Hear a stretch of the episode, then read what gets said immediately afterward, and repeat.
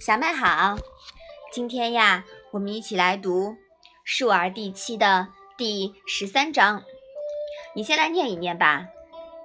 子在其文韶，三月不知肉味，曰：“不图为乐之至于斯也。”妈妈，韶是什么意思呀？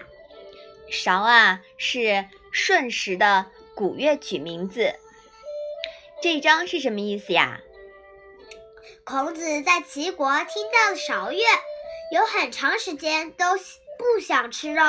他说：“想不到韶乐的美达到了这样迷人的地步。”哇塞，韶乐看样子真的很好听哦，是吧？嗯，韶乐呀是当时流行于贵族当中的古乐。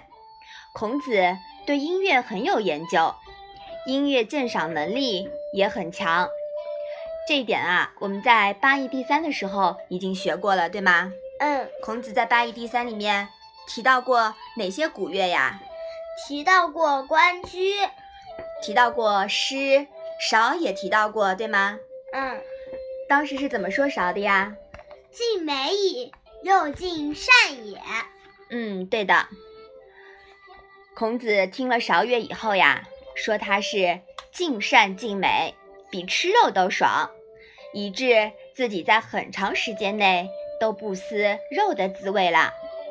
这当然是一种形容的说法，但他欣赏古乐呀，已经到了知音的程度。与其说孔子在音乐方面的高深造诣，还不如说他沉于乐的境界。止于至善者，才能与尽善尽美之乐产生共鸣。共鸣的境界不是靠研究出来的，而是修为自己修出来的。功夫在诗外，这是游于艺的最高境界了。好，我们把这一章复习一下。子在齐文韶，三月不知肉味，曰：不足为乐之至于斯也。好的。